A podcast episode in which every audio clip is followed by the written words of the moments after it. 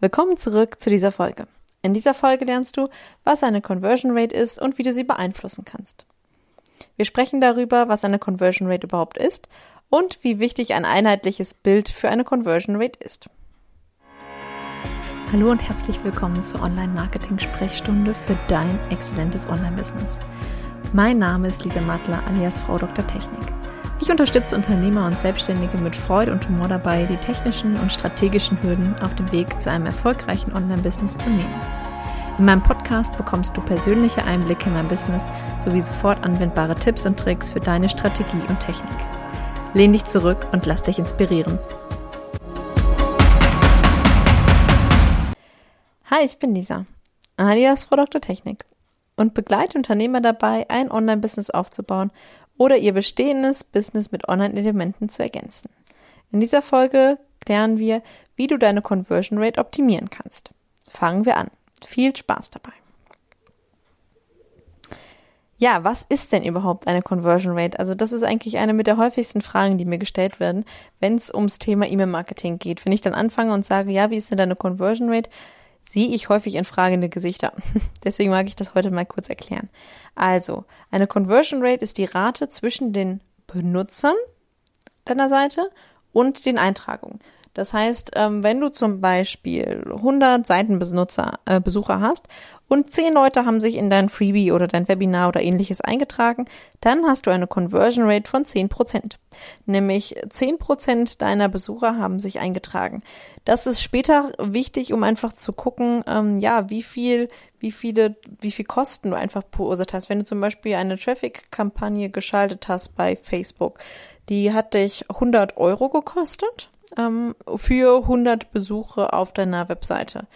Und dann haben sich 10% von diesen Leuten eingetragen. Weißt du, dass du pro, ähm, ja, pro Conversion sozusagen 10 Euro bezahlt hast. Gut. Das weißt du sonst tatsächlich nicht. Ähm, und das ist einfach wichtig zu wissen. Eine andere Conversion Rate wäre zum Beispiel die zwischen ja, deinen Webinarteilnehmern und dann schlussendlich den Käufern. Also du siehst, eine Conversion Rate ist immer etwas, wenn jemand von Stadium A zu Stadium B wechselt. Das heißt jetzt ein Besucher einer Webseite wird E-Mail-Abonnent oder auch ein Webinarteilnehmer wird Käufer. Also jedes Mal wird jemand ähm, von einem Pool A zu einem Pool B übertragen. Ja, wofür ist jetzt ein einheitliches Bild nötig, wie ich eingangs erwähnt habe? Also, ähm, ein einheitliches Bild ist dafür wichtig, um diese Customer Journey deines, ja, neuen Besuchers, deines neuen Abonnenten oder auch deines ähm, potenziell neuen Käufers zu begleiten. Das heißt, ähm, was meine ich denn überhaupt damit? Also ein einheitliches Bild äh, gestaltet sich so, dass du grundsätzlich erstmal ein, ein, eine Einheit geschaffen hast, wie zum Beispiel mit einem Branding Board, dass du Branding Farm hast, ähm, Symbole und Icons, die immer wieder auftauchen, eine Bildsprache hast, die immer wieder auftaucht. Ähm, das heißt, du bist da wirklich sehr ja konsistent in deinen verschiedenen Bereichen.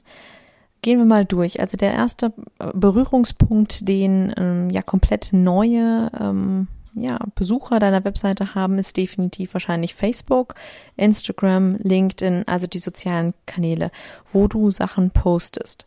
Das heißt, der erste ähm, ja, Verknüpfungspunkt ist dein Post. In deinem Post kannst du dein Branding ähm, an zwei verschiedenen Stellen sozusagen zeigen. Zum einen über die Grafik oder das Bild, was du nutzt, zum anderen aber auch über den Text, den du nutzt. Das heißt, auch in deiner textlichen Sprache solltest du gucken, dass du natürlich ähm, ja dich daran anlehnst, ähm, was du später auf der Webseite zeigst, wie du dann deine E-Mails ähm, mit deinen ja Kunden, Abonnenten ähm, ähm, interagierst dass du schaust, okay, gut, da ist der Grundstein gelegt.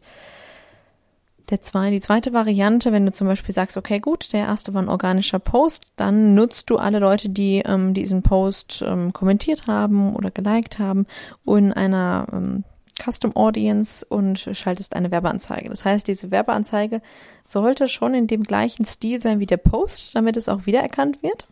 Damit einfach diese Verknüpfung hergestellt werden kann. Okay, gut, das war ein interessanter Post, mit dem habe ich kommentiert, da habe ich drauf reagiert, weil, ich, weil ich das spannend fand. Jetzt gibt es eine Werbeanzeige, beziehungsweise ein weiterer Post. Eine Werbeanzeige sieht ja erstmal so aus wie ein weiterer Post. Der guck, den gucke ich mir mal genauer an. Das heißt, die Werbeanzeige wäre in dem Fall der zweite Kontaktpunkt und sähe ähnlich aus wie der Post, der erste, den Sie gesehen haben.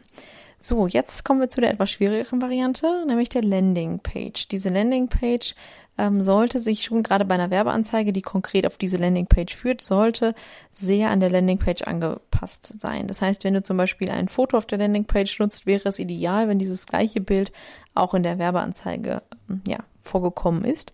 Das geht natürlich nicht, wenn du in der Werbeanzeige verschiedene Bilder testest, das ist mir ganz klar, aber zumindest ein ähnliches Foto, vielleicht aus der gleichen Reihe, sollte es dann sein.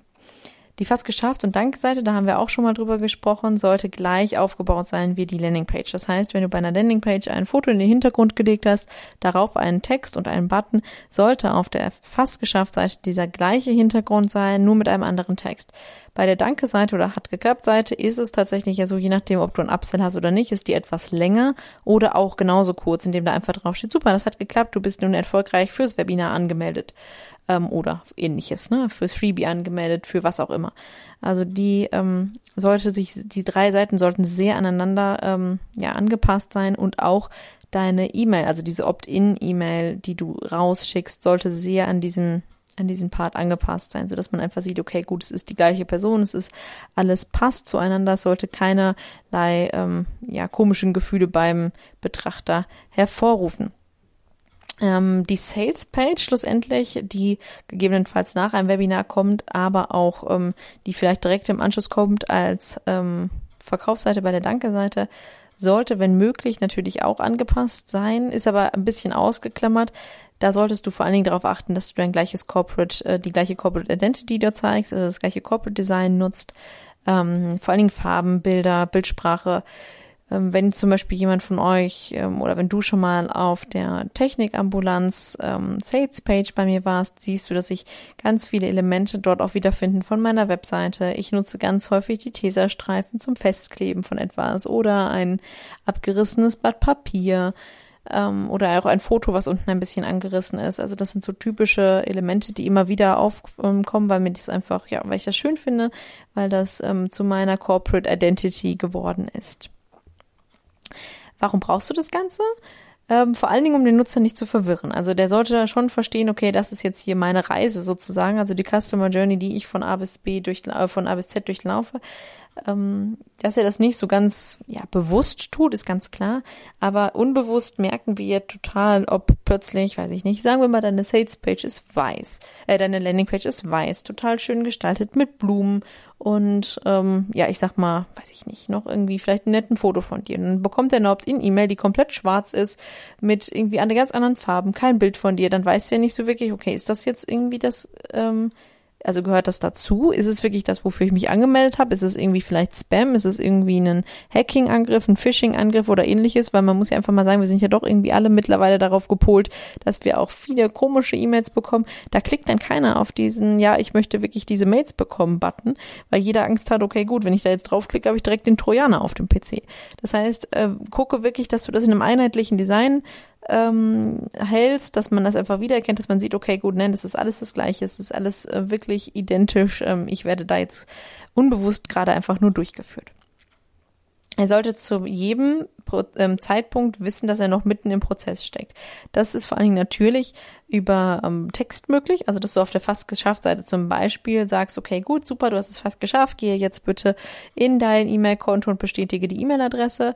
Zum anderen aber auch, dass er auf der Sage-Page, ähm, wenn die direkt ange, ähm, ja, angegliedert ist, ähm, zum Beispiel über einen Upsell, direkt weiß, okay, er ist hier noch nicht fertig, sondern er liest sich auch noch diese Sales-Page durch. Das kann auch textlich geschehen, indem du oben zum Beispiel direkt schreibst, super, du hast dich jetzt erfolgreich angemeldet, das Freebie schon auf dem Weg zu dir. Ähm, hier habe ich noch ein passendes Angebot äh, für dich, wenn du noch direkt den nächsten Schritt gehen möchtest. Also, dass du es wirklich textlich und grafisch begleitest, dass das alles in einem abgerundeten Bild ist. Ja, lass uns das nochmal zusammenfassen. Also eine Conversion Rate ist immer ähm, ja eine Rate zwischen Pool A und Pool B. Pool A können zum Beispiel Webseitenbesucher sein und Pool B sind dann diejenigen, die sich auch wirklich für dein Freebie eingetragen haben. Wenn jemand von Pool A nach Pool B wechselt, hat der sozusagen zu einer positiven Entwicklung deiner Conversion Rate beigetragen. Der zweite Punkt ist, du benötigst ein einheitliches Bild oder ein einheitliches Aussehen, um den Nutzer komplett durch den Prozess zu führen, ohne dass er irgendwie ähm, ja Gefahr läuft, verwirrt zu sein und halt nicht mehr weiterzugehen oder sich nicht traut, den nächsten Schritt zu gehen. Das war's für diese Folge. Noch ein kleiner Ausblick auf die nächste Folge. Das ist Folge 20 und darum, darin geht es äh, darum, warum gutes E-Mail-Marketing auch heute noch unerlässlich ist. Wenn du nun hingehen möchtest und zum Beispiel dein Freebie raus auf den Markt bringen möchtest und das Ganze natürlich in einem einheitlichen Design von deiner Landingpage, deinem, deiner fast geschafft Seite, deiner Danke-Seite, aber auch ähm, zum Beispiel deinem Opt-in-Formular und auch deiner Automation, dann ähm, gehe jetzt auf meine ähm, Webseite unter lisamattler.de slash freebie. Dort findest du alles, um dein Freebie an den Markt zu bringen, eine Checkliste, aber auch im Anschluss eine, ähm, ja, ein komplettes Template-Paket, was dir hilft, ein einheitliches Bild zu designen und deine Conversion Rate somit zu erhöhen. Ich ähm, freue mich, wenn ich dich auch nächste Woche wieder hier sehe, beziehungsweise wenn du nächste Woche wieder reinhörst. Und bis dahin lasse ich liebe Grüße da, deine Lisa.